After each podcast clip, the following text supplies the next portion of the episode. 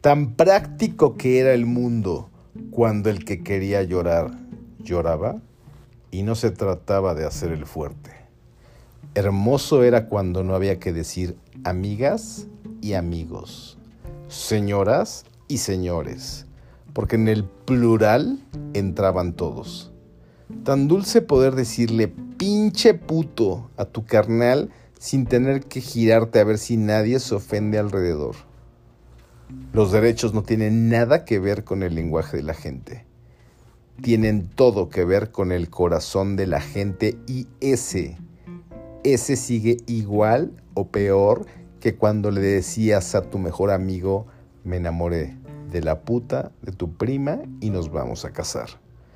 Igual eres políticamente correcto, pero eso no te quita lo hijo de la chingada, aunque hoy ser hijo de la chingada sea un privilegio para los que nacimos en la nación de todas las libertades, donde hablar no determinaba tu calidad humana.